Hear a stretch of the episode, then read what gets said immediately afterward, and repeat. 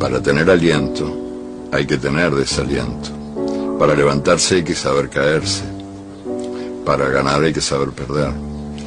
Y hay que saber que esa es la vida nomás. Y que te caes y te levantás muchas veces.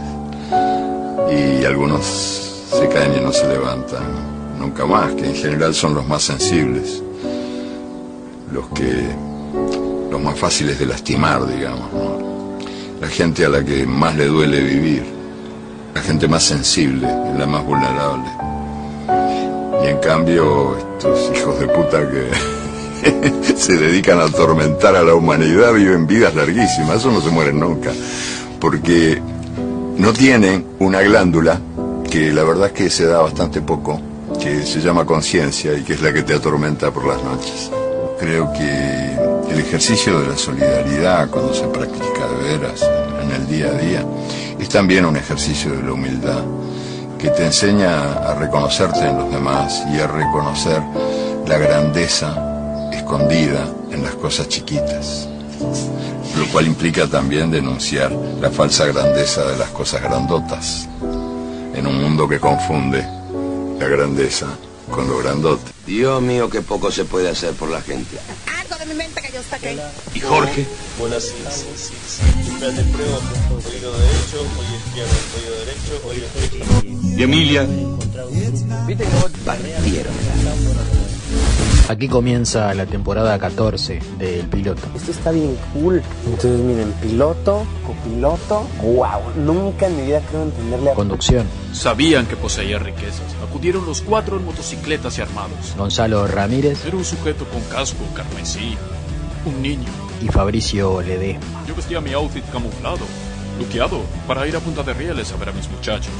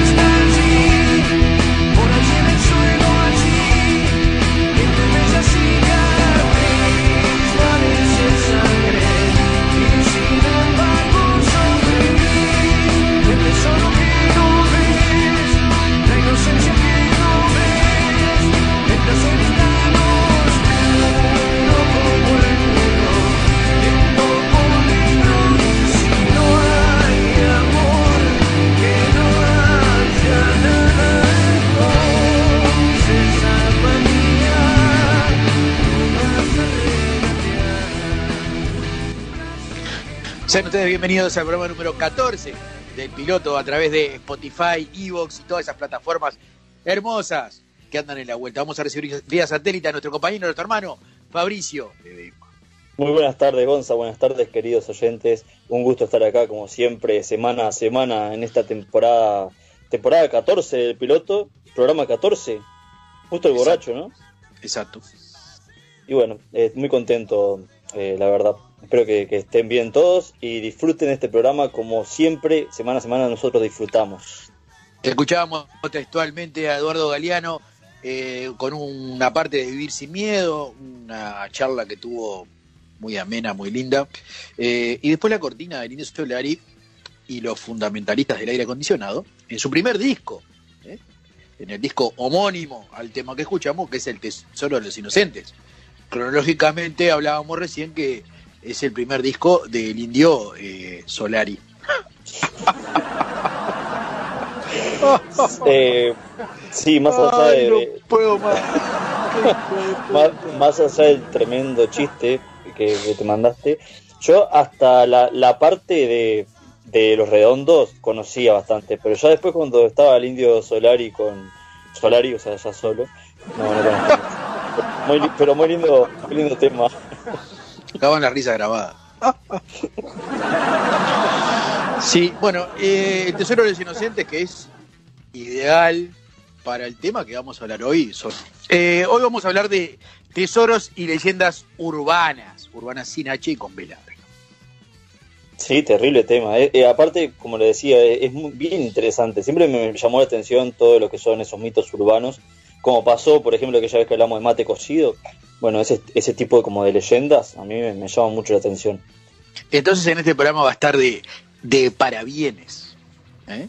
porque vamos a hablar eh, en este primer bloque, que es este que estamos iniciando. Antes que nada, eh, eh, quería hacer una mención especial, eh, la gente que no lo ha visto, a través de arroba erendirani-91, ¿no? Esa es su dirección de... Sí, muy bien. Bien. Muy bien, muy bien. Porque me cuesta. Entre el guion bajo y el num- eh, que es alfanumérica, me cuesta. Eh, pueden disfrutar un, un, una- un adelanto, un trozo de nuevo tema de clandestino, ¿no? Sí, más bien, me- o sea, mejor dicho, está en el en el Instagram de Clandestino. Yo lo subí a mi historia en el Endirani, pero en el Instagram de Clandestino está subido el videito, que es un segmento de Nuevo Horizonte, que es uno de los tantos temas que estamos sacando. La idea es cada tantos días subir pedacitos de nuestras canciones, que ya tenemos cinco canciones grabadas en ensayo, y hasta ahora vamos subiendo dos, dos adelantos, además del ritmo de la vida, que ya pueden verlo en YouTube, que es el tema que hicimos en videoclip. Eh, son cinco canciones, vamos subiendo eh, dos además del ritmo de la vida, faltan otras dos que podrán disfrutar en, durante estas semanas que vamos a ir subiendo a guion bajo, grupo, guion bajo, clandestino, guion bajo. Todo guion bajo. Repita la dirección de clandestina porque es un pedo. Guión bajo, grupo, guion bajo, clandestino, guion bajo. Es como una, es como una clase de gimnasio. bajo, arriba. Claro.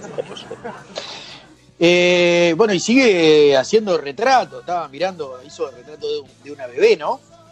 Exactamente, un amigo, es la la bebé, o sea, la hija de un amigo de acá de Colonia, que me pidió, pues, vio los retratos que hacía, y incluso cada vez que subo un dibujo, por lo menos cinco personas nuevas me van pidiendo retrato, y así con cada dibujo. Entonces imagínense. Hermosa la bebé. Un saludo a la Hermosa, bebé que no, sí. está- no- no se está escuchando. ¿Cómo se llama? Saludos. Olivia, Olivia. Así que cualquier cosita me, me escriben y me piden un, un retrato ahí. Que con mucho Es gusto una la- de las oyentes más jóvenes que tenemos, ¿no? Exactamente, sí, sí. Eh, no llega el año. Bueno, eh, vamos a hablar de. La vida nos da muchos tesoros. El suyo puede ser dibujar bien, el suyo puede ser las redes, el suyo puede ser la música. Eh, tesoro en todo lo que tiene que ver con tesoro, con toda la palabra. Y vamos a hablar del tesoro de las Masilotti. No sé si tiene idea de qué, de qué es eh, lo que te, le estoy diciendo. Eh, no tengo ni idea, porque nunca había sentido nombrar, pero eh, algo por arriba, cuando eh, estuve bichando lo que iba para el tema de hoy, pude ver, pero no. Así que no, usted va a ser el encargado de, brindarme ese conocimiento. Eh, es una historia capitalina, es una historia de Montevideo. Eh, todo comenzó en diciembre de 1950, cuando arribó a Montevideo una ciudadana italiana llamada Clara Masilotti. Masilotti con una L sola y con dos T, Masilotti. Dispuesta a tramitar eh, en el cementerio central la búsqueda de un tesoro. Eh, Ella vino y dice, "Bu- buenas tardes, sí, ¿qué, qué necesita? Mire, eh, eh, quiero permiso porque voy a buscar un tesoro en el cementerio central. Y quedaron todos. En seco, de la nada. Una vez enterada la prensa, el revuelo fue general, imagínense, hoy día, en el 2021, los uruguayos somos pacatos, imagínense en 1951, de que una señora dice voy a, a- a meter pala en un lugar, en terreno sagrado, ¿no? Imagínense. Pero no, te, te juro que me resulta muy raro, como que llegue de la nada a decir, bueno, permiso, voy a, a desenterrar un tesoro en el cementerio. Hacia mayo de 1951, los titulares de la prensa montevideana estaban acaparados por la historia de esta italiana que venía eh, a excavar en el cementerio central. Los periodistas no perdieron pisada de la señora Masilotti cuando ésta, acompañada por autoridades municipales, recorrió brevemente el cementerio central a fin de explicar con claridad sus intenciones. Yo voy a hacer un agujerito acá, pero acá está fulano. No, no, eh, más para acá. Ah, está, está. Eh, cada tanto extraía de su bolsillo un pequeño mapa que consultaba solamente para sí. ¿eh? En su privacidad no mostraba el mapa a nadie. Lo miraba así medio abrazándolo para que no la vieran. Miraba el mapa ese. Que se ve que tenía alguna, alguna cruz. No sabemos porque nadie vio el mapa. Claro. Nadie lo llegó a ver. Era top secret el mapa, es como que ella sola y nadie más. Al llegar al Panteón Nacional, se detuvo y señaló el lugar donde pretendía iniciar las excavaciones. ¿Eh? Entonces, el intendente de la época le dijo, ¿sabes qué? Eh, ¿Tenés pala? Sí, dale adelante. La autorización le fue concedida, ¿eh? porque bueno, acá vio que solucionamos las cosas en dos patadas. Eh, con, con la condición de que comenzara a excavar fuera del panteón, ¿eh? a fin de no dañar la estructura. Porque si no lo hace, lo hace pelota. Sí, no, estás loco.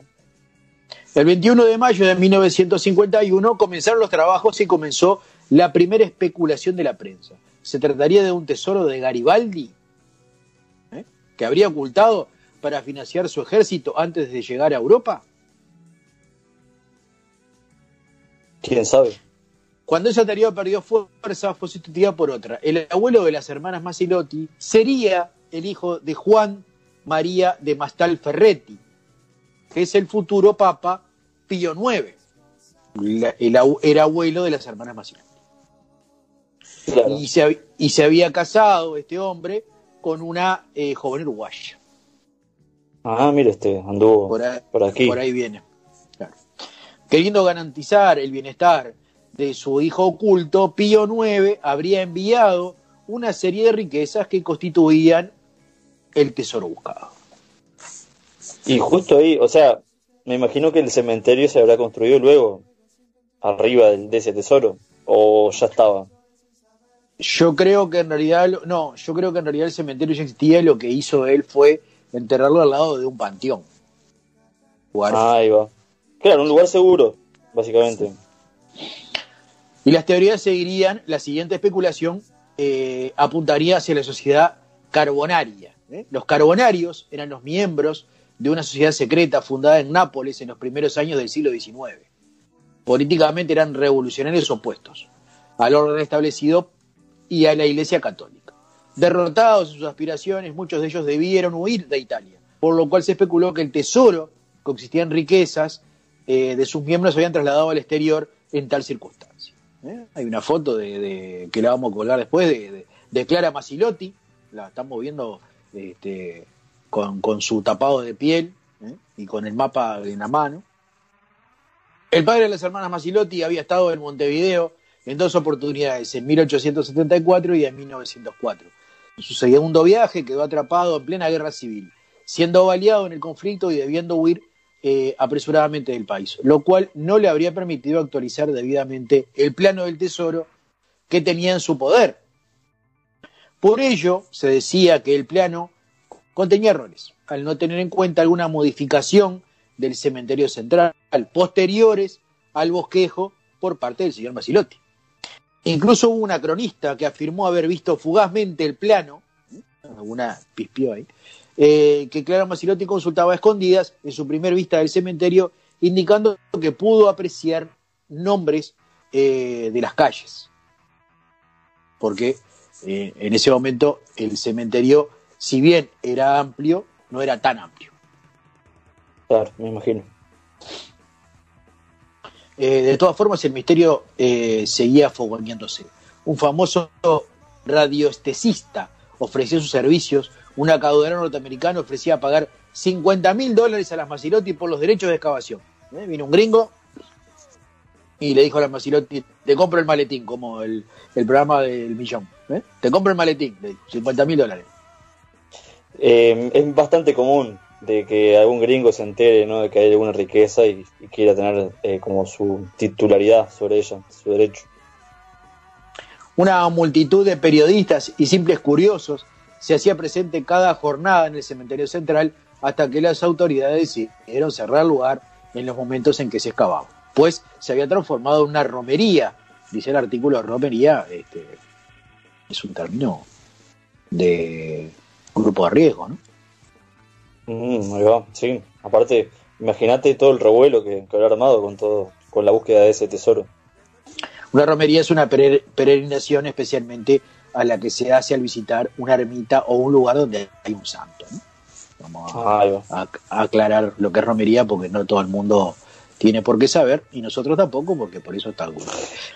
Eh, el abogado de las señoras Masilotti era nada más ni nada menos que Juan José de Amézaga, un expresidente de la República, uno de los jóvenes abogados eh, que le asistían, afirmó haber visto el plano del tesoro con manifiestos errores en cuanto a la ubicación de ciertas calles en una capilla eh, marcada que nunca pudo ser identificada. Digo que donde hay un, donde hay un, donde hay un presidente, una iglesia y un tesoro, termina siendo un problema. Mm, sí. Luego de fracasar todos los intentos eh, de 1951, las hermanas Masilotti volvieron a intentarlo en 1956, asesoradas por Humberto Dolce, periodista fuertemente interesado en el tema. ¿Cuántos interesados en el tema, no? O sea, se iba acercando gente, bueno, iba llegando gente al baile. ¿Y cuánta búsqueda?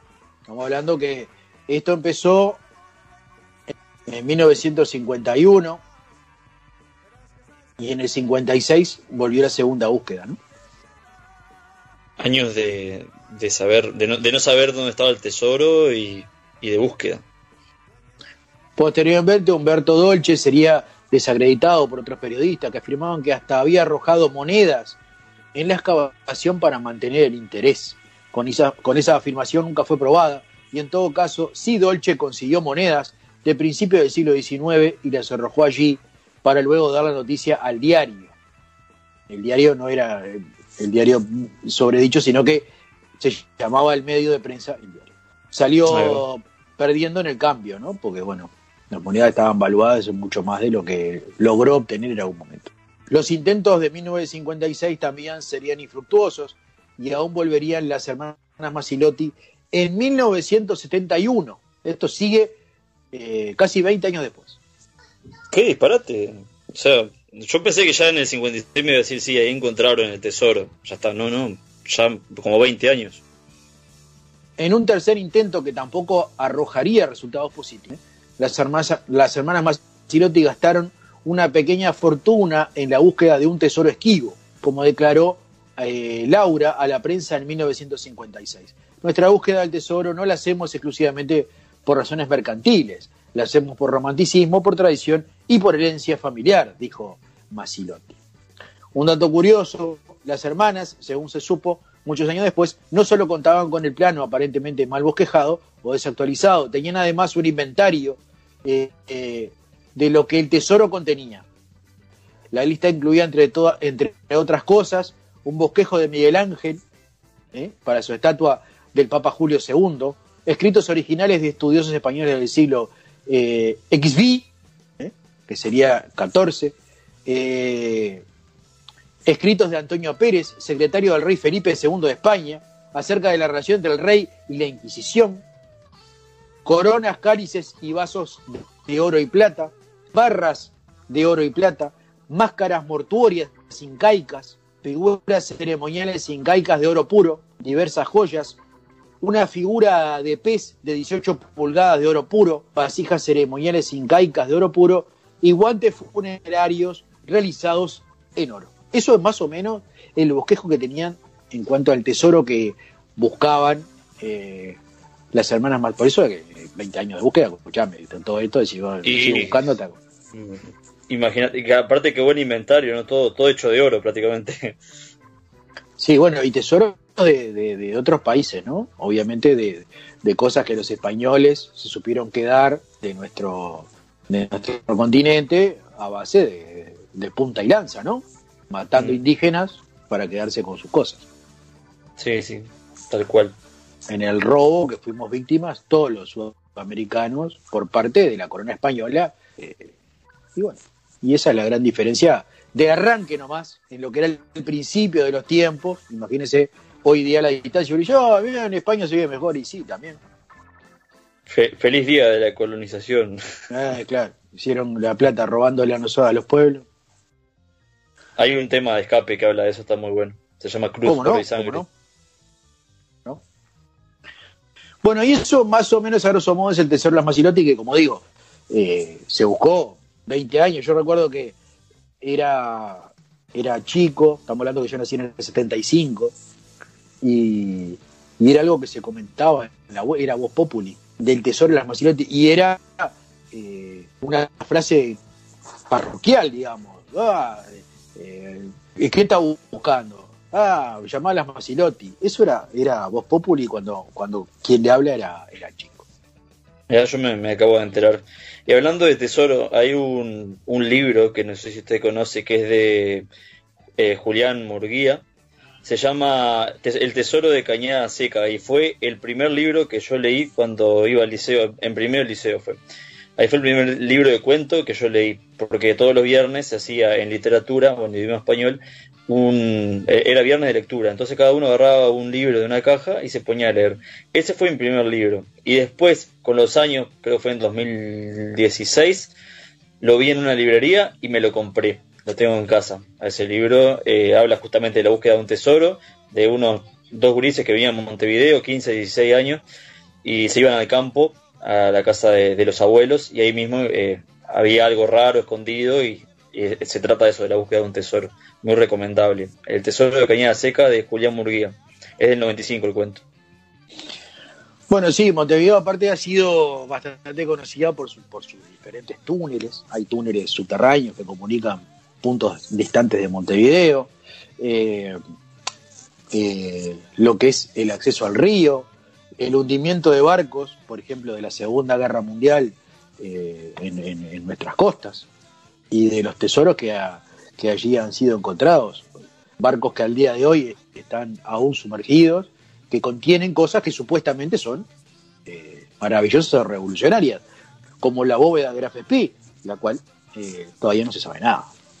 Sí, y en Nueva Palmira mismo eh, hay un, eh, un barco hundido, el Eolo se llama, y ese barco se supone que hace años, ¿no? cuando era, era reciente el hundimiento ahí, eh, que había, se habían sacado cosas, viste, como que había bastante joya, no sé, cosas de valor en ese barco. Ahora ya no hay nada, o sea, incluso cuando hay bajada, nosotros hemos ido al barco y es todo madera, astilla, pero pero se dice sí que había ciertas cosas de valor en ese barco. Sí, claro. Eh, nuestras costas han sido eh, llenas de barcos hundidos, y, pero no solamente nuestras costas, porque este es un programa internacional. Y, y eso, pero eso lo vamos a develar en el segundo bloque, que se viene con un tema central que va a tener que agarrarse de su cuñada o de pariente.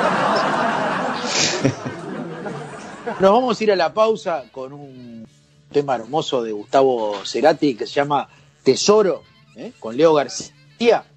Eh, la tanda publicitaria y volvemos a lo que será el segundo bloque del piloto.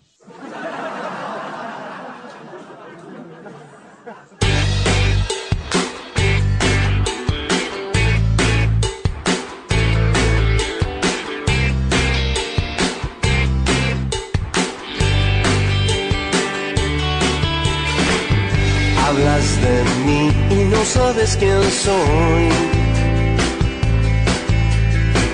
Si estoy acá o me caí de un planeta. Como un cometa que nadie vio. Ah, me ves a mí crees que soy yo. Hablas de mí y no sabes quién soy. A quien amé y a quien odié de veras. Nunca sabrás si digo la verdad.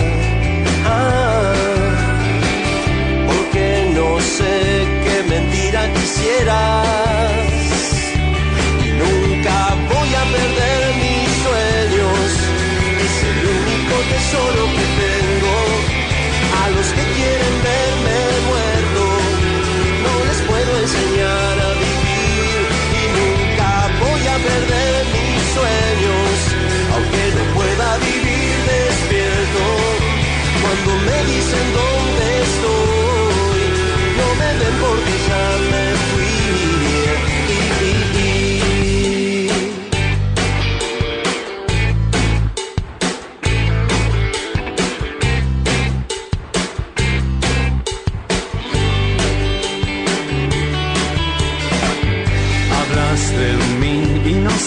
Quién soy. Cuánto placer puede darme el dolor. Como el amor de los desconocidos.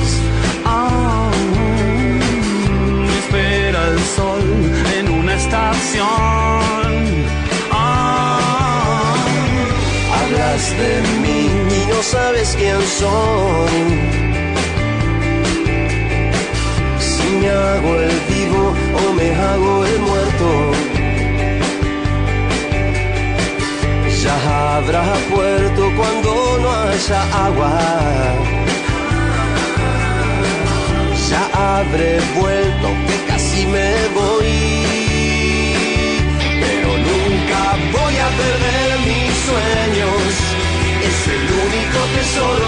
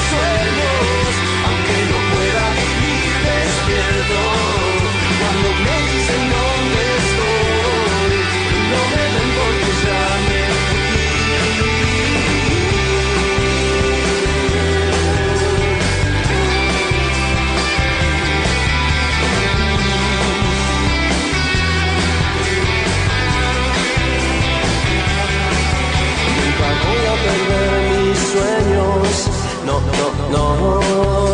Nunca, nunca, nunca, nunca voy a perder mis sueños. No, no, no.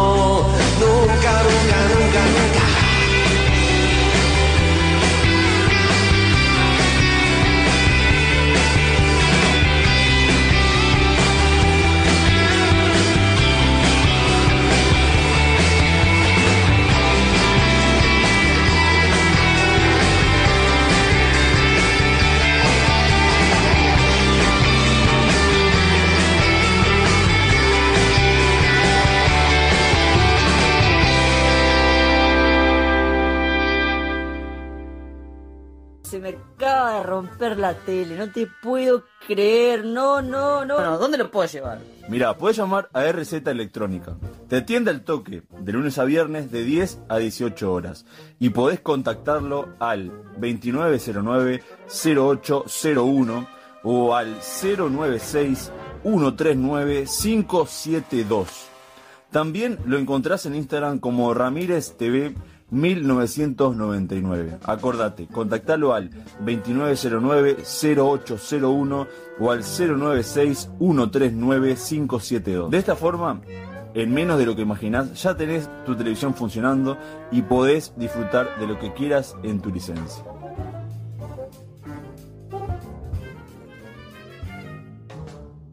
Yo sé a dónde tenemos que ir, a Deliraciones.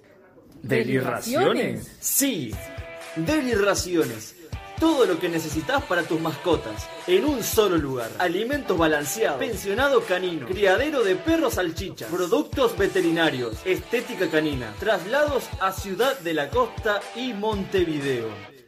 Podés contactarnos al 099 39 16 70 o al 099 24 57 11. Visitanos en Instagram, arroba Deliraciones, nuestro Facebook, Deliraciones. También podés visitar nuestra página web, deliraciones.com.uy. Ya sabes, llamanos al 099 39 16 70 o al 099 24 57 11.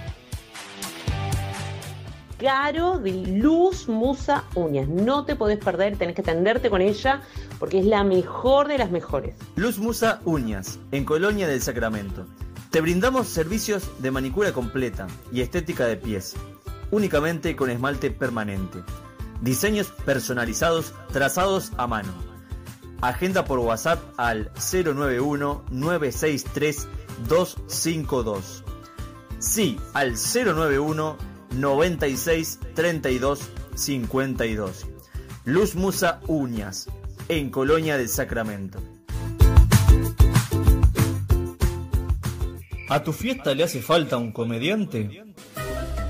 No esperes más. Si querés a Diego Maton animando tu evento, contáctalo al 099 21 41 47. Sí, Diego Maton, comediante 099 21 41 47. Como decíamos, nuestras costas no fueron las únicas que han, eh, se han hundido barcos, lo- los han hundido en base a, a bombardeos, sino que también en la zona de Villa Langostura hay dos submarinos enterrados. Ah, pero submarinos. Sí, que parece raro, ¿no? Un submarino. eh, Claro, enterra- es que por arriba del agua no va a estar, me imaginaba. Exactamente. Pero este submarino está hundido. Y hay una, un run run, hay varios documentales en la vuelta. Eh, la gente que quiera acceder eh, a la información está en YouTube ahí, desde documentales de history en dobladas en, en ese eh, español neutro que oh, eh, ven por aquí, vamos a caminar y a bajar por aquí. Bueno, todo eso. O tienen informes de C5N, tienen, bueno, eh, y la palabra de Abel Basti, que es un periodista y escritor que se ha empapado en el tema, porque vamos a hablar de la vida de Hitler, de Adolfito, en Argentina. Ah, pero Adolfito anduvo por, por este lugar igual que Einstein. Bueno, eh, sí, en realidad eh, todo empieza en un, en, en un, en un comentario que hace eh, nuestro cómico excelso Carlitos Perciavale, trabajando con China Zorrilla en lo que sería Villa Langostura. Perciavale lo había contado más de una vez, pero la primera vez fue en la mesa de Mirta. mí, sí. Fue en la mesa ahí con la, con la señora Mirta, que es homónima de nuestra productora, pero no tiene nada que ver, por, más, por más que tenga la misma voz. Dice, vos lo viste a Hitler en Bariloche junto a Eva Brown, ¿no? Le dice la, la- la señora eh, Legrand, ¿no? Y le, le guiña el ojo derecho. Eh, sabiendo la respuesta de antemano, ¿vieron? Porque este, no hay nada, eh, está todo estudiado. Y dice, Carlito dice, sí, estábamos de gira, hacíamos canciones para mirar, que era un espectáculo que hacían. Salíamos a recorrer el lago Nahuel Huapi, vimos el hotel El Casco, y le dije a la China de ir a comer ahí. Y "Ah, vamos a morfar un, mondongo. Cuando terminamos, vino el mozo y nos dijo que el dueño del hotel nos invitaba a su casa, que estaba al lado. Porque, bueno, eran, como digo, connotados eh, personajes del espectáculo, tanto Carlitos Perciavale, uno de los creadores del café con en lo que es el Río de la Plata, y bueno, ni hablar de las chinas sobre ¿no? Eh, entramos al hall, un lugar enorme en el cual eh, había como 300 personas. Había una mesa y estaba un hombre idéntico a Hitler, al lado de una mujer idéntica a Eva Braun. Cuando lo vimos, China y yo, lo único que queríamos era irnos de ahí. Salimos de ahí y ni hablamos con China del terror. Pánico teníamos. Relató eh, alguna vez el mediático. Imagínate, ¿no? El- la impresión de, de ver a alguien ahí muy, muy igualito a Adolfito. Pero, ah, digo, una aclaración para los oyentes que, porque eh, Gonza dice Hitler, capaz que piensan, ¿quién será Hitler? Es Hitler, por las dudas. Así lo leí, así lo digo. Con H, con H en español suena No, Hitler. claro, es muda, es muda el H. Sí, J, eh, J. H es H. Perciabal es conocido por sus pausas entre fragmentos para aumentar el clímax del relato. En el 2001 vuelve a Bariloche ¿eh? y en el hotel en el que me hospedaba había un alemán muy viejo. Bueno, en Bariloche está lleno de alemanes, además. Eh, como acá en Costa Azul, en lo que es eh, Uruguay. Pero eso es para otro programa. Tema aparte. Sí. Eh, y me dijo, todos los que vivimos en Bariloche, vamos a, vamos a- todos los que vivimos en Bariloche sabemos que el Führer vivía seis meses en Argentina y seis meses en Chile, dijo el alemán, ¿eh? en, en esa cruzada. De, ale- eh, sería alemanes españoles. Qué linda voz que tenía el alemán. Ah, sí, tiene eso. Entonces digo, ¿sería él? Yo me di cuenta más que nada por Eva Braun, comentó, en infinidad de ocasiones. Se sabe que durante el peronismo hubo una gran presencia nazi en Argentina. Nazis que eligieron nuestra patria como destino de exilio. Entonces, tomando este hecho verdadero, es recomendable para quienes quieran profundizar en el tema la lectura de los libros Perón y los alemanes y la auténtica Odessa del periodista, de- del mítico Buenos Aires era el Uki Oñi. Las declaraciones de Perciavale podrían ser verdaderas, dice eh, esto. Eso, esto lo dice el Destape, que es un diario eh, argentino, obviamente. El destape, mira, nunca he sentido nombrar. Pero sí hay una cantidad de cosas. eh, después fuimos a, bueno, a- seguimos leyendo artículos, la producción me arrimó una cantidad. Y el, el que nos pareció más certero y más eh, que da en el blanco es el de Julio Lagos, que mm, titula en Infobae Increíbles testimonios sobre la misteriosa presencia de Hitler en la Argentina. Así que en una de esas que, que huyó después de, de la Segunda Guerra, eh, supuestamente entonces estuvo ahí, eh, desembarcó en, en Argentina. Sí, él y varios, varios alemanes, ¿no? Lo de Hitler está un poquito como que puede ser una leyenda urbana, pero hay eh, hechos de que muestran de que otros grandes de la Segunda Guerra Mundial, asesinos y mano derecha del Führer, sí vivieron en Argentina. Eh, es bastante Había un vínculo. Esa mañana del verano de 1953, el presidente Juan Domingo Perón llamó a su ministro de guerra. Dice, vea Lucero, tiene que conseguir un oficial de apellido alemán para encomendarle una tarea muy delicada. Oh, agarrate.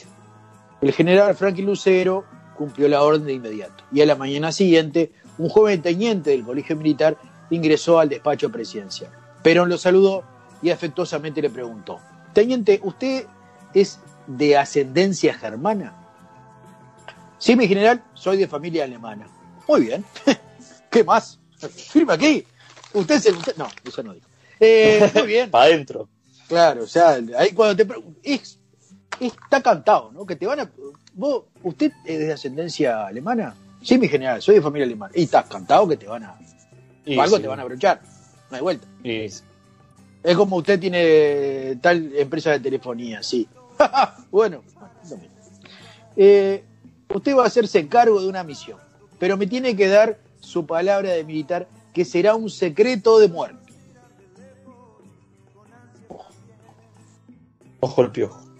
no había un contrato como hoy día con los programas reality, eso que que, que de confidencialidad, que, que no pueden, claro, que no pueden decir nada, pero acá donde se le escapaba una palabra le cortaban la voz, ¿no? El joven teniente trató de disimular su asombro. No podía creer que le- lo que le estaba pasando. Los hechos se habían sucedido vertiginosamente. Primero, eh, un auto de la presidencia había llegado a buscarlo sorpresivamente. ¿eh? Le golpeó la puerta. Hola, ¿vos sos de ascendencia germana? Sí, vení conmigo. Le dije, subite al auto. ¿eh? Lo llevaron. Luego, sin explicaciones, lo llevaron ante el presidente de la nación. Y ahora el propio Perón le encargaba una misión secreta. Pero todavía, faltaba lo más increíble. El general Lucero le va a dar instrucciones precisas, le explicó Perón, sin decir más. Bueno, se se. A los pocos minutos, el teniente recibía en otro despacho contiguo al del presidente las asombrosas directivas de Lucero. Tiene que llevarle este maletín con documentos a Adolf Hitler. Va a ir a Bariloche, sale ahora mismo para allá. Pequeña misión. Una misión. Llevale, claro, llevale el maletín este y pan casero.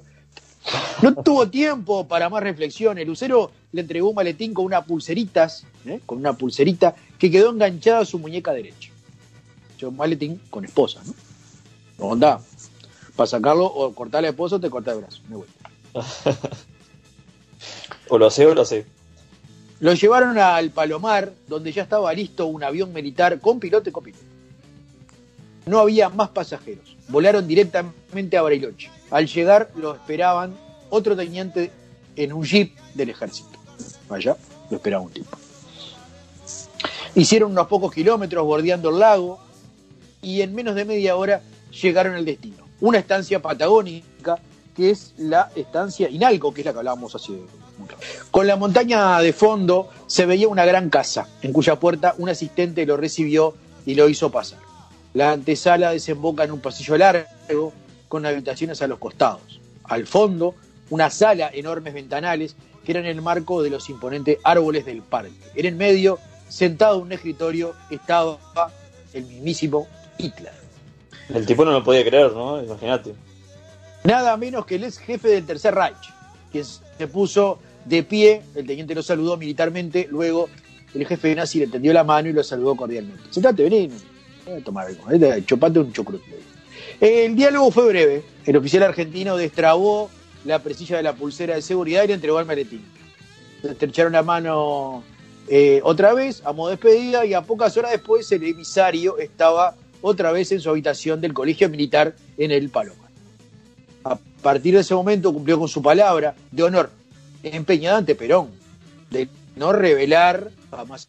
Pasaron los años, muchos años, hace muy poco, en el año 2017, aquel joven teniente, ya un nonagenario, tuvo que ser sometido a una delicadísima operación. Estaba muy grave.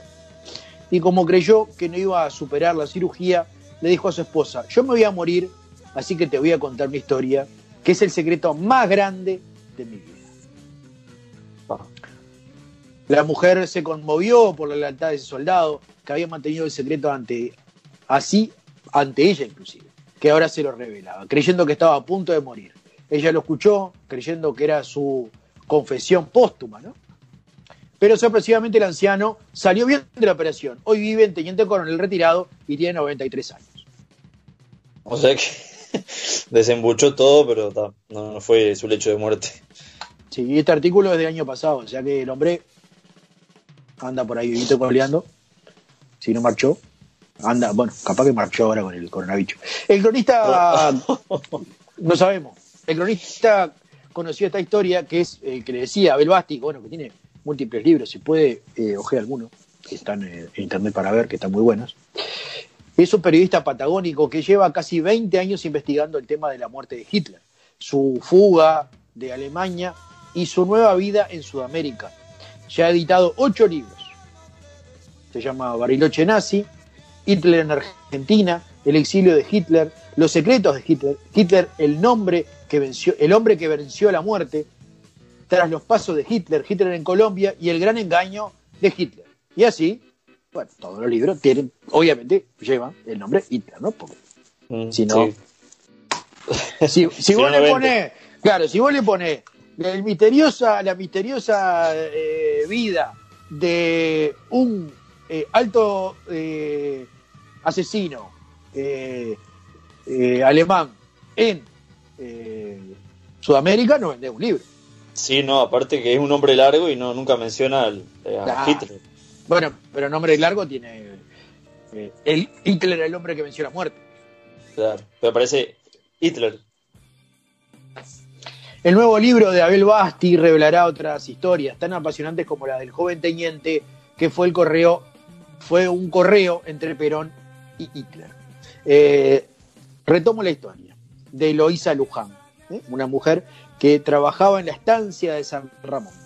Ella, entre otras cosas, dice que había que probar la comida eh, que le daban a Hitler. Esto lo vi en varios documentales aparte, este, porque este tema de que se planteó en la producción, he estado mirando documentales del tema, y eh, Eloísa Luján es alguien que aparece en reiteradas ocasiones. O sea que hay- tenía que probarla por si estaba envenenada o algo, ¿no? Exactamente. Eh, le daban a probar la comida que le daban a Hitler, antes de servirle por el temor a que tenía el jefe nazi a que lo envenenaran.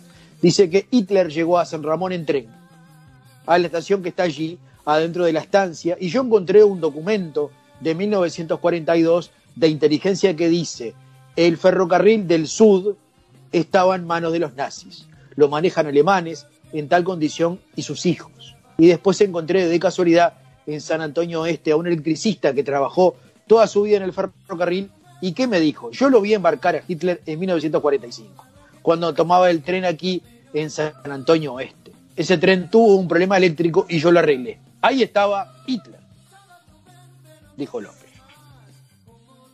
Qué, qué loco estar ahí frente a, a Adolfito.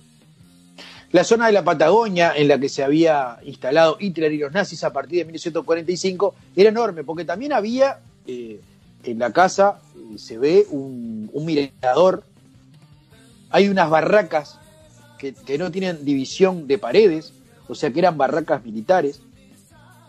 Eso lo dice no solamente el informe de C5N, sino también lo dice el documental que está en History 2.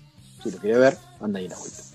Son bien interesantes esos documentales de, de History, están, están bien planteados, con mucha información.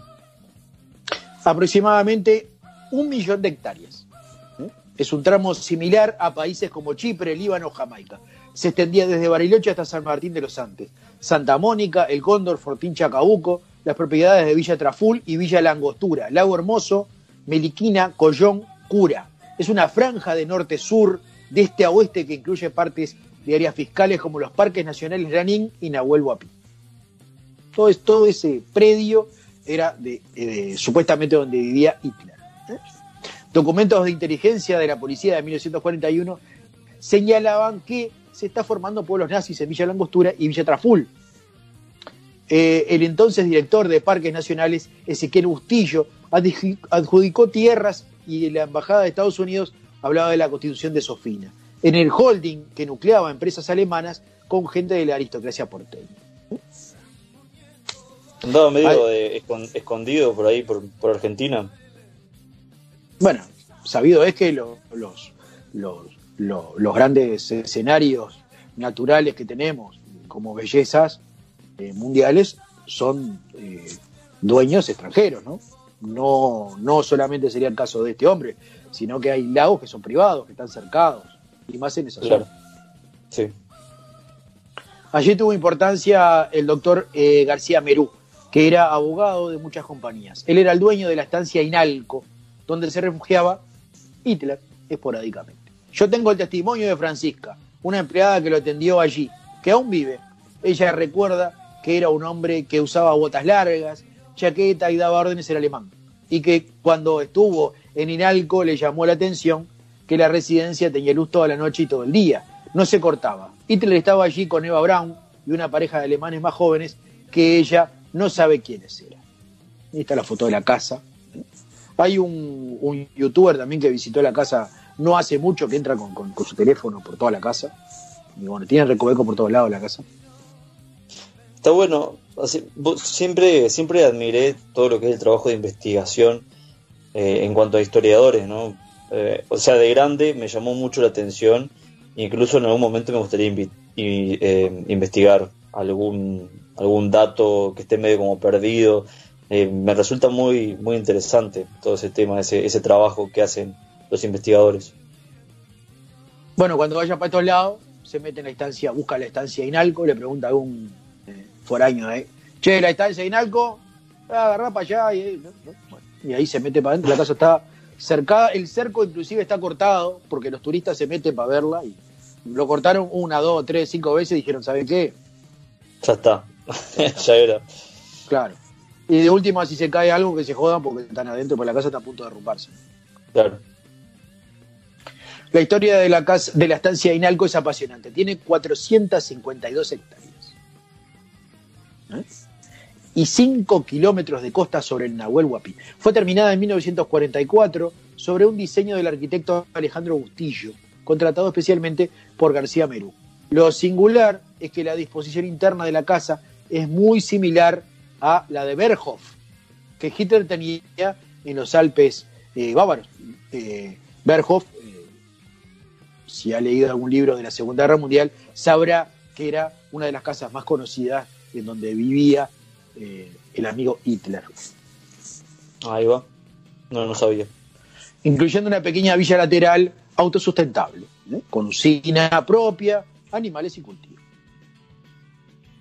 Eh, las revelaciones se, suceden al compás de nombres y fechas. La presencia de Hitler en la Patagonia, según el testimonio de Basti parecía ser un hecho inconstatable, pero el cronista y quizás también el lector tiene arraigada la historia del suicidio de Hitler en el búnker. Esa convicción vacila cuando Abel Basti sigue aportando los datos que arman el nuevo rompecabezas. García Merú le vende la estancia Inalco a una sociedad anónima que se llama Ciasa. Eh, yo tuve que empezar a rastrear y finalmente descubrí a través del catastro de Neuquén que formaba parte de las empresas de Jorge Antonio. Cuando cayó Perón, el ejército tomó la propiedad y pronto fue vandalizada. Luego de los años, Jorge Antonio se la vendió al banquero, al barquero eh, Trozo, Trozo con doble Z, el del BIR. Cuando este murió en México, todo quedó en manos de la sucesión y ahora la tiene en venta. Hace algunos meses se publicaba eh, en Interkey, que es un sitio donde uno compra propiedades, eh, por un valor de 22 millones de euros. Ah, un vuelto. Ah, pero, eh, 22 millones. Ve una casa, como le digo, eh, eh, tiene acceso eh, exclusivo a, a- a maravillas del mundo, ¿no? Sí, sí, sí. no. O sea, lo vale, está bien. Estoy, estoy muy seguro que mi viejo está escuchando eh, este programa y le va a interesar todo esto porque todo lo que es historia a él le fascina y más si está vinculado con historia argentina también. Este es el momento en que aparece el nombre de Juan Mahler, ¿eh? alguien clave en toda esta historia. Escuchemos lo que dice Basti, o mejor dicho, escuchemos lo que está escrito acá, que lo voy a leer yo con mi voz. Eh, Mahler era muy amigo del obispo Alois Udall, ¿eh? el hombre del Vaticano, que estaba encargado de la migración de nazis a Sudamérica. Mahler en realidad se llamaba Raymond Kops, el hombre de la contrainteligencia. Era un intelectual, hablaba varios idiomas. Desde Génova se encargaba del movimiento de los nazis luego de la guerra. Le enviaban a distintos países. Eso, eso lo descubrí en una enorme documentación de 5.000 cartas del obispo Udall. Varias de ellas formaban parte del intercambio epistolar entre ambos. Por ejemplo, Cops le decía, necesitamos 3.000 hombres en Colombia, de tal perfil. O si no, Perón necesita 9.000 hombres con tales características. Y el obispo Udall hacía los trámites y conseguía los documentos. Por eso decimos que fueron miles y miles de alemanes que salieron de Europa, de una migración planificada que duró como mínimo 10 años. Por ejemplo, si los alemanes habían trasladado eh, a una industria farmacéutica de Basil, sus empleados iban a ser todos alemanes. Eso lo cuantificaba entre ellos dos. De allí, Adolf Eichmann termina trabajando en Mercedes-Benz en Argentina. Un notable es Juan Mahler, es decir, que eh, Reinhard Kops terminó siendo el contador de la estancia Inalco y viviendo en Bariloche. Pasó en Chile durante el escándalo de Erich Prive y volvió a Bariloche donde murió. Una de las historias más increíbles de la segunda vida de Hitler 1945, guion, signo de interrogación, porque no se sabe cuándo falleció. El nuevo libro de El Basti es la de Edgar Ibargaray. Él tenía un tío que era un militar de apellido Bonet Carrere. En el año 1937 fue a hacer un curso de instrucción en Alemania. A la ceremonia de egreso de esos militares argentinos asistió la, la familia, entre ellos Edgar, que era eh, un pibe de seis años. En el acto estaba Hitler, que le dio regalos a los chicos y a Edgar le regaló un dirigible, un Zeppelin chiquito de juguete.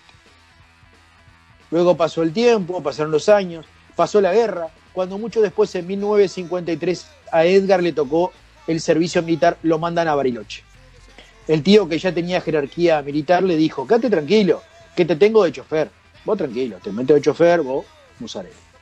Y entonces Edgar eh, se convirtió en el chofer del destacamento de Bariloche. Y comenzó a hacer viajes a la estancia San Ramón, donde desde la residencia de oficiales eh, de Quinchahuala. Con frecuencia tenía que llevar un nazi que se llamaba Von Fritz. Edgar hablaba alemán y se hizo muy amigo de Fritz. Una noche entre copas y charla le dice, vos sabés que yo conocía a Hitler cuando era chiquito y me regaló un dirigible de juguete. Y Fritz le contestó, pero si Adolfo, Adolfo acá, en la estancia de San Ramón. ¿Eh? Eh, en- entre, entre alemán ¿no? y medio español, pero con un pedo. Sí. Claro. Edgar estaba, estaba como. Quedó, viste, con ojos abiertos así. ¿Qué? ¿Cómo que está ahí? Sabido es que todo caballero después de unos tragos larga alguna cosa, alguna infidencia o este, entrega el culo. Edgar le pidió, Eh, vos le podés preguntar si se acuerda a la vez de Fritz. Eh, llegó la respuesta. Se acuerda perfectamente. Dice que vaya a saberlo cuando quiera. aparte, se- pero se, se acuerda Adolf del, del dirigible Claro. que le regaló. Le dijo, vos, dice, ¿vos, vos sabés si se acuerda de que me regaló un dirigible cuando yo tenía seis años? Y eh, Fritz le dijo, se acuerda perfectamente. Dice que vaya a saberlo cuando quiera. Dame un beso, ¿no? Te sale bien el, el borracho. Ah. Y Ed- Edgar, y Edgar estuvo con Hitler, le preguntaba. Sí, dos veces. Hablaron todo el tiempo en alemán. Y cuando terminó el servicio militar, Edgar volvió a Buenos Aires y le contó a su tío. Bonacarrere le rogó que cerrara la boca, que se olvidara del tema. A mí me lo confesó con la condición de que guardara el secreto hasta después de su muerte. Falleció a fines del año pasado, por eso hoy lo puedo contar. ¿Cuántos secretos que han sido guardados durante años que recién ahora se están dando a conocer, no? El ¿Y general ¿Cuántos faltan? ¿Cuántos faltan también?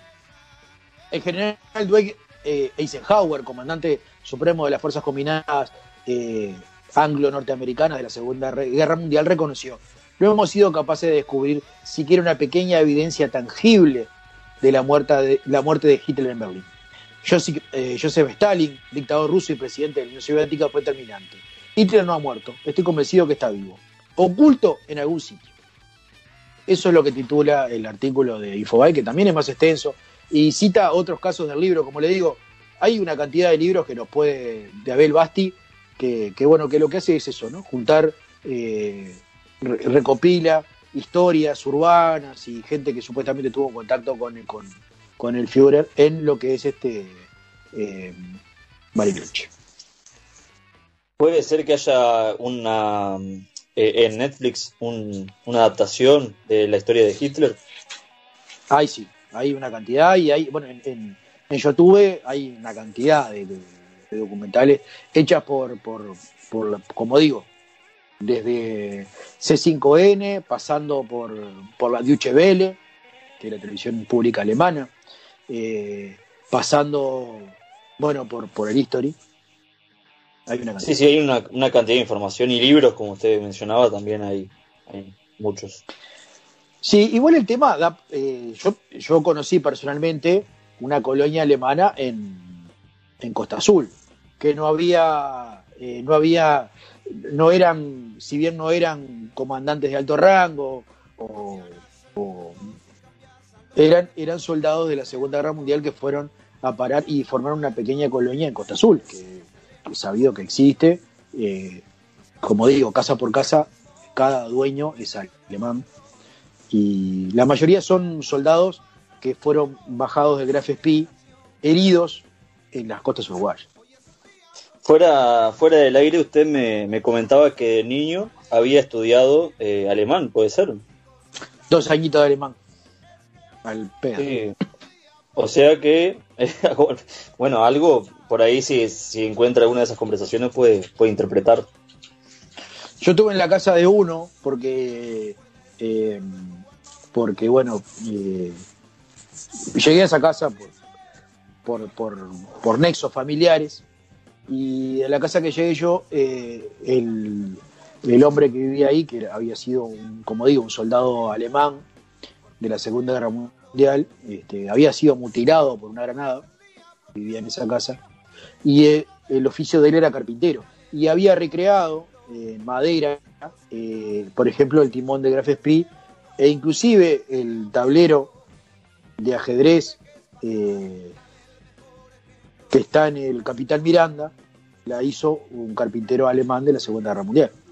Nos vamos a ir a la pausa musical con este tema de Calle 13, El Aguante, y volvemos para el cierre del programa.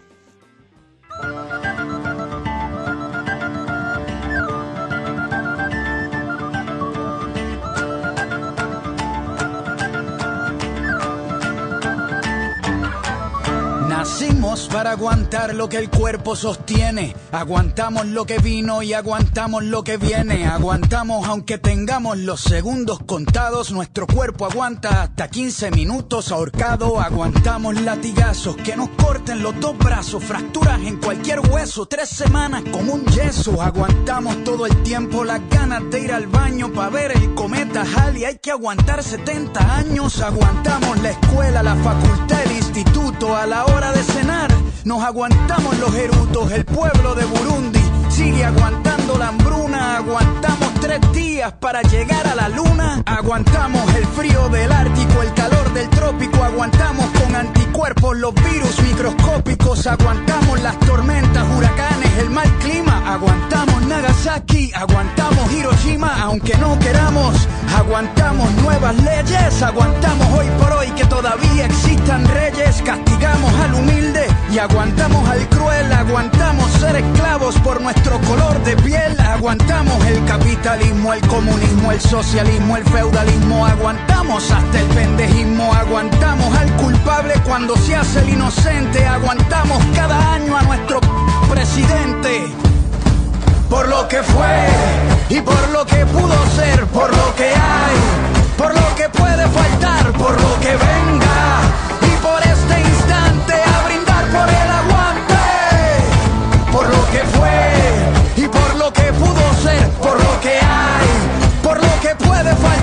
por lo que venga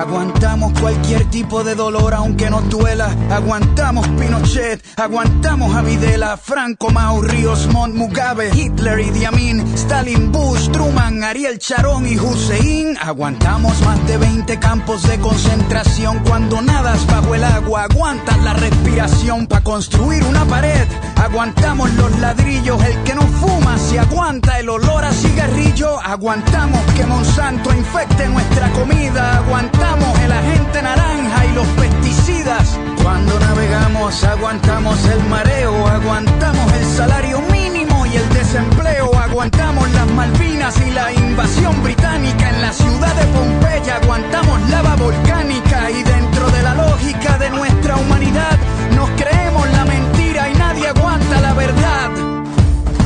Por lo que fue y por lo que pudo ser, por lo que hay, por lo que puede faltar, por lo que venga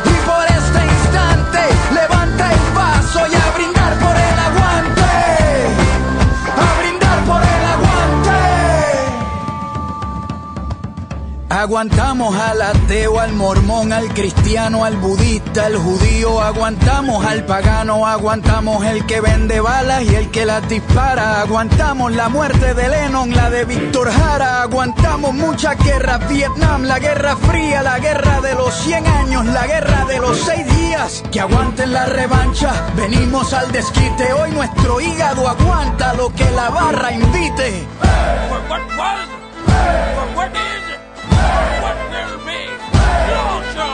Fue y por lo que pudo ser, por lo que hay, por lo que puede faltar, por lo que venga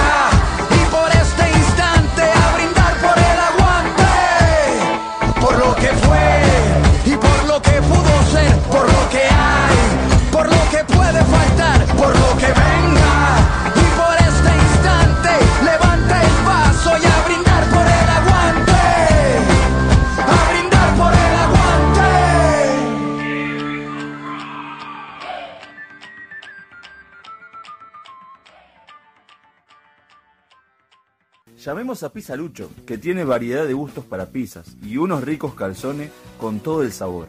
Y reparte en todo Colonia del Sacramento.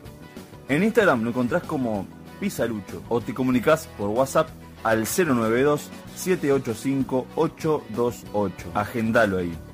092-785-828. Está abierto de miércoles a lunes de 21 a 0 horas. Llamás y unos minutos después lo tenés en la puerta de tu casa. Planazo. Nati Depilación Unisex acá en Colonia, para mí la mejor. Súper recomendable, en serio. No dejes de ir ahí porque está espectacular. Ay, buenazo, Gordi, pasame después el contacto porque ya, ya lo necesito. Genia, ídola, gracias. Natis Depilación Unisex, en Colonia del Sacramento. Reserva tu turno por WhatsApp al 099-588-507. Sí, reserva al 099-588507. Depilación de piernas, axilas, cavado y tiro de cola. Pubis, espalda alta y baja, pecho y rostro completo. Exfoliación en diferentes zonas y nuevas promociones. Natis Depilación Unisex, en Colonia del Sacramento. El Mosqui te da clases de guitarra, ukelele y bajo. Vas a poder sacar esta canción que la tenés de hace ya más de una semana en mucho menos tiempo. Aprender a tocar con un método rápido y sencillo. Canciones, ritmos, armonía, composición, etc. Clases online, presenciales, a domicilio, Costa de Oro y Montevideo. ¿Qué más querés? Llama al 095 89 71 20. Recordá, anotá, mirá. 095 89 71 20. Y ya con eso tenés solucionado. No hace falta que, que estés practicando vos solo acá sin tener idea de nada. Ah, bueno, gracias. La verdad que, que me estás dando una mano impresionante porque no me sale y vos sabés que me está costando un poco. Es el amor. ¿Te has encontrado una vez algún tesoro así en, en, en algún ca- una caminata de esas que hace ha hecho por la playa? Recuerdo esas caminatas por eh, por eh, Punta del Diablo. ¿Has encontrado alguna vez algún No, de tesoro. tesoro no he encontrado. En- bajo el agua he encontrado sí eh, algu- algunas baratijas, por así decirlo. eh, en la playa nomás ahí en Palmira. Y lo que sí una vez me encontré, aunque usted no crea, es iba en la moto y en, la, en medio de la calle veo un billete, un billete de 200. Agarro, lo levanto. Más adelante, o sea, sin bajarme la moto, no, yo iba con puntita de pie arriba de la moto. Más adelante, unos 10 metros más adelante, un billete. Voy, un billete 500 era. Agarro.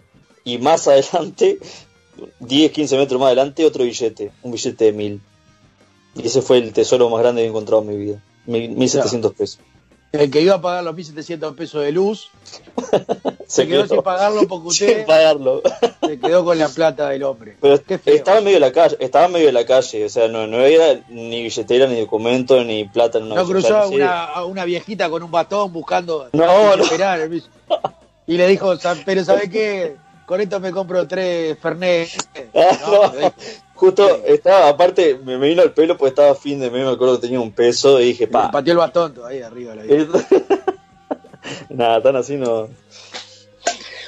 No, le pregunto esto porque, bueno, acá en. Usted sabe que yo vivo cerca de. de- mi casa en Montevideo, cerca de la playa Ramírez, ¿eh? una playa her- hermosa, paradisíaca. Eh, podemos mentir porque no nos escucha, no se escuchan por todos lados y no tienen la más idea de lo que es la Ramírez. Eh, eh, y ahí hay gente con detector de metales todo el tiempo. ¿Ah? Ah, me acabo de enterar. Mira, pensé que eso, eso era como algo que se veía en las películas nomás.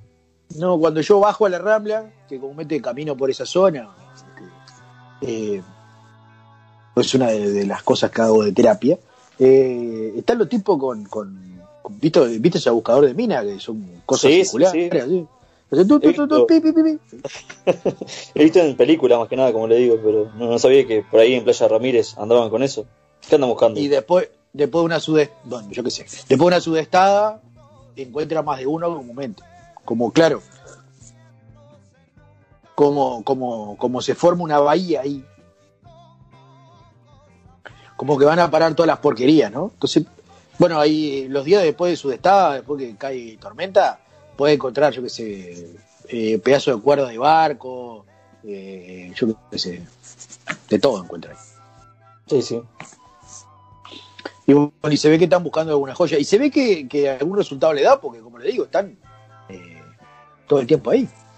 Sí, es algo constante que, que siempre, o sea, que es normal verlo, es porque sí, encuentran algo y vuelven a ir después. Por ejemplo, eh, adolescentes encuentran un tesoro de monedas de oro de hace 1100 años.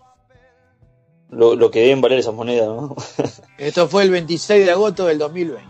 Ocurrió en Israel. Elaboradas de un oro de gran pureza, las monedas se conservan en la perfección. ¿eh? Estaban ahí en la... Dos adolescentes israelitas ¿eh? que disfrutaban de las vacaciones de verano han descubierto un tesoro de cientos de monedas de oro que datan de hace 1100 años, como decía el titular. El tesoro enterrado en una vasija de arcilla fue descubierto en una excavación arqueológica en Yavne, en el centro de Israel, según comunicó la autoridad de antigüedad de Israel eh, bajo la sigla IAA, que junta sería IAA. Patada voladora, ¡ya! Claro. Roberto, Robert Kuhl, ¿eh? no era Roberto, es Robert Kuhl, un experto en monedas de la IA, ¿eh? dijo que las monedas fueron acuñadas en finales del siglo X o 9. 9. Según, Ah. claro, según la. ¿vio? Ya, ya me está- Cuando la región estaba bajo el control del califato islámico abasí, una dinastía que gobernaba un territorio que iba desde la actual Argelia hasta Afganistán. ¿eh? Las monedas, 425 en total, están hechas de oro puro, de 24 quilates. Y su peso total es de 845 gramos. Ah, que es Casi un, casi un, casi un kilo. kilo. Un kilito. Claro, un kilito de oro ahí a la carrera.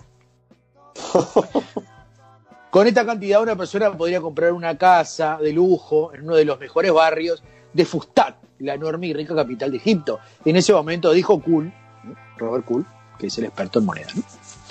Eh, los adolescentes que participaba, participaron en el Servicio Nacional Premilitar inicialmente pensaron que habían encontrado unas hojas muy finas enterradas en un frasco. Fue increíble, cavé en el suelo y encontré lo que parecían ser láminas muy delgadas, dijo Oz Cohen, que fue uno de los gurises, ¿no? Que ayer cavando encontró lo- lo- la moneda de oro. Qué, qué suerte la, la de estos niños.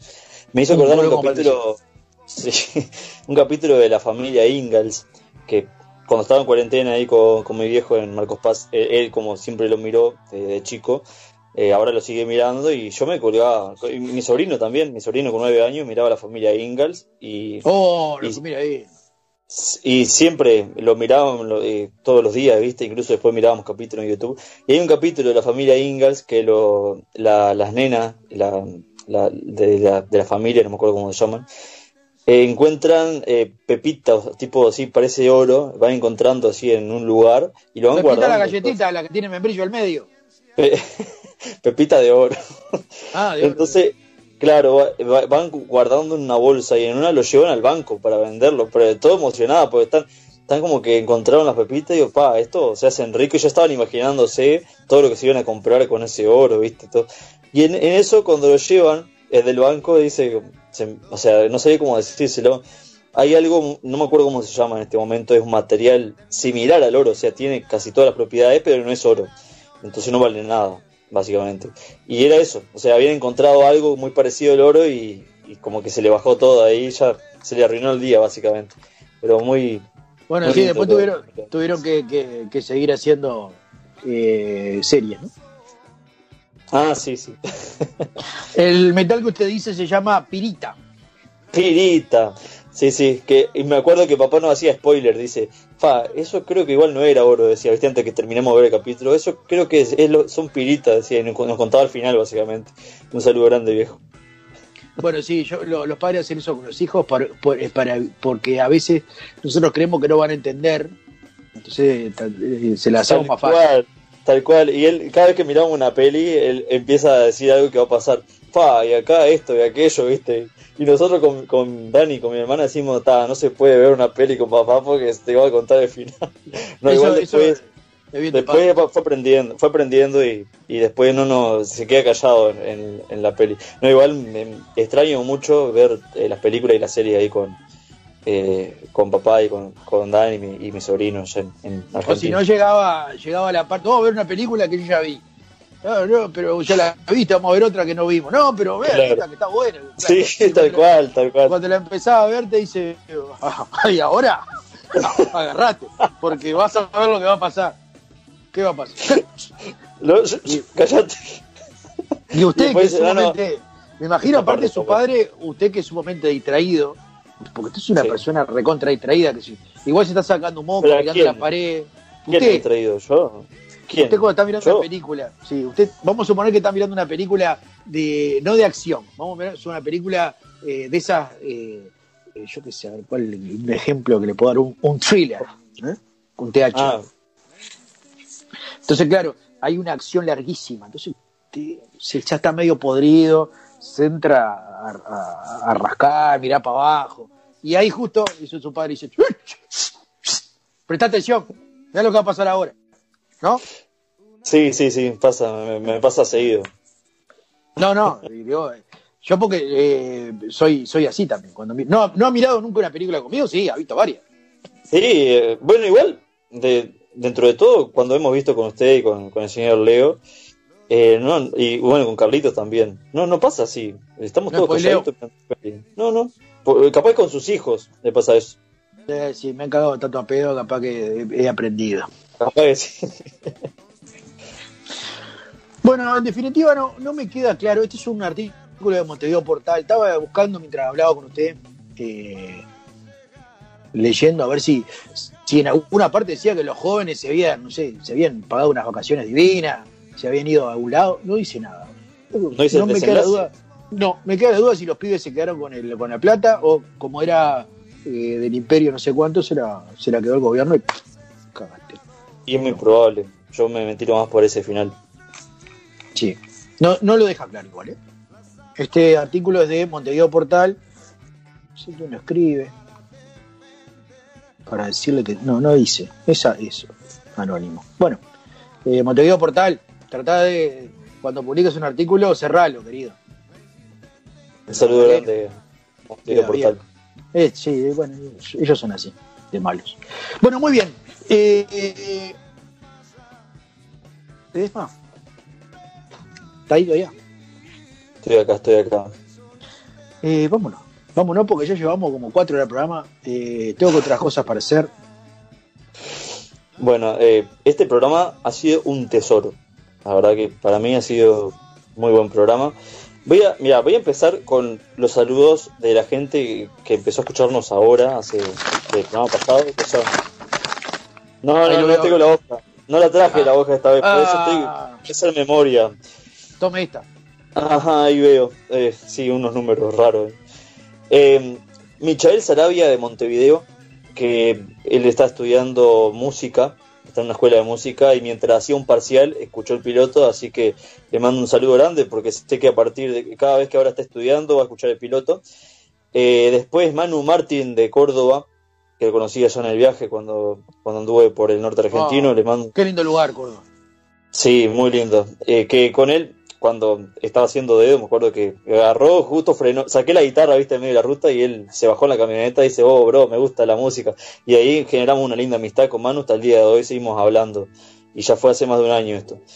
Eh, bueno, ellos dos que empezaron a escuchar el piloto, eh, bueno, Ana, Ana Pastrana, que también nos escucha de Nueva Palmira, un saludo grande viejo, que, que siempre nos escucha, nos hace las devoluciones, igual que Carlitos, que la vez pasada cuando hablamos de Einstein, un par de mensajes también de Carlitos, de Carmelo, de la comunidad alienígena. Eh, saludo grande también a, mira, acá tengo el Twingo Sudaka, los viajeros de Colombia. Estuvieron haciendo un vivo hace unos días. Sí, estuvieron haciendo un vivo ahí. Le, mando un saludo muy grande a, los sudacas. Eh, bueno, después a los escucha de siempre, a Agustín Peirano, eh, a Pame. Y bueno, si, no me equivoco, no está faltando nadie. A Leo Choza, por las dudas siempre los saludo. No sé si sigue escuchando el programa, pero está, supongo que sí. Y bueno, un saludo general a todos. Y gracias, gracias, mil gracias por escuchar el piloto, que ya vamos casi la mitad de este ciclo digamos que ya estamos en, el punto medio del ciclo 2021 y bueno, se, vienen muchas sorpresas para el piloto, así que estamos atentos. Usted recorrió gran parte de la Argentina también, ¿no? A dedo. Sí, eh, gran parte. Estuve en Gualeguaychú, Rosario, Córdoba y La Rioja. Hasta La Rioja llegué. Bueno, bien, epa. Sí, sí, bastante, bastante bien. Bastante. Yo, yo, llegué a Chile a dedo, pero no. Sí, sí, sí. Estuvo, y la idea más adelante tal vez es salir en bici. Ahora tengo ganas de hacer eh, bastantes kilómetros acá dentro de Uruguay. Ya me estoy preparando, entrenando con la bici como para, hacer un par de, viajecitos largos en bici. Y un saludo también a Tabaré Alonso, que ya que habló de bicicleta, mi máximo referente en lo que refiere a bicicleta, ¿eh? tipo, derrodó al mundo. Imagínese, está en México, ahora este, llegando a la frontera con EEUU para cruzarla para llegar a, Canadá. ¿Eh? Un saludo, un saludo grande, sí, totalmente admirable lo que hace Tabaré, que ya desde hace tiempo que está en, ese viaje en bici, que en realidad eh, hoy en día es uno de mis, de mis, de mis metas, sería también recorrer gran parte, por lo menos primero de Uruguay en bici, y después más adelante se verá. Quería mandar un saludo también a Enzo Sur, eh, que fue con, él recorrimos gran parte de Gualeguaychú, Rosario y Córdoba, porque ellos, eh, o sea, él y Checho, que era en ese momento la pareja, fueron hasta Bolivia, a, eh, dedo y en ómnibus. Es de Montevideo y, está viviendo en Carmelo también. Le mando un saludo grande a Enzo, que él tiene un canal de YouTube, buscan Enzo Sur, y él recorrió gran parte de Uruguay en bici también y lo, pueden buscar.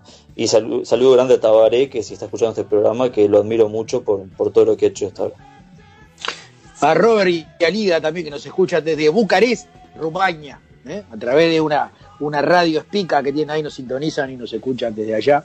Será hasta el próximo programa, amigos, amigas, amigues. Manzanares Sociedad Anónima, una institución que ha crecido junto a los uruguayos con más de 90 sucursales a lo largo del país. Toda una tradición de buena compañía tuvo mucho gusto en presentar este programa. Sean ustedes bienvenidos al programa número 14. Sean ustedes bienvenidos al programa número 14 del piloto en esta en este ciclo 2021, en esta temporada 14. Vamos a, recibir. Eh, ya empecé mal.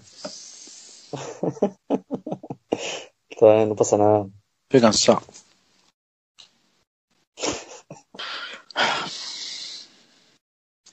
Sean ustedes bienvenidos al programa número 14 del piloto por todas las vías de... Estoy trancado. la vía del tren. no, no pasa nada. A mí no me gusta porque se me ven los senos. Sí, pero te quedan lindos igual. Sí, sí, bueno. A mí me gustan. No, no, ya no llego a lamerlos porque estoy más delgado, pero eh, Ah, solía hacerlo. Sí, claro. Era más gordo.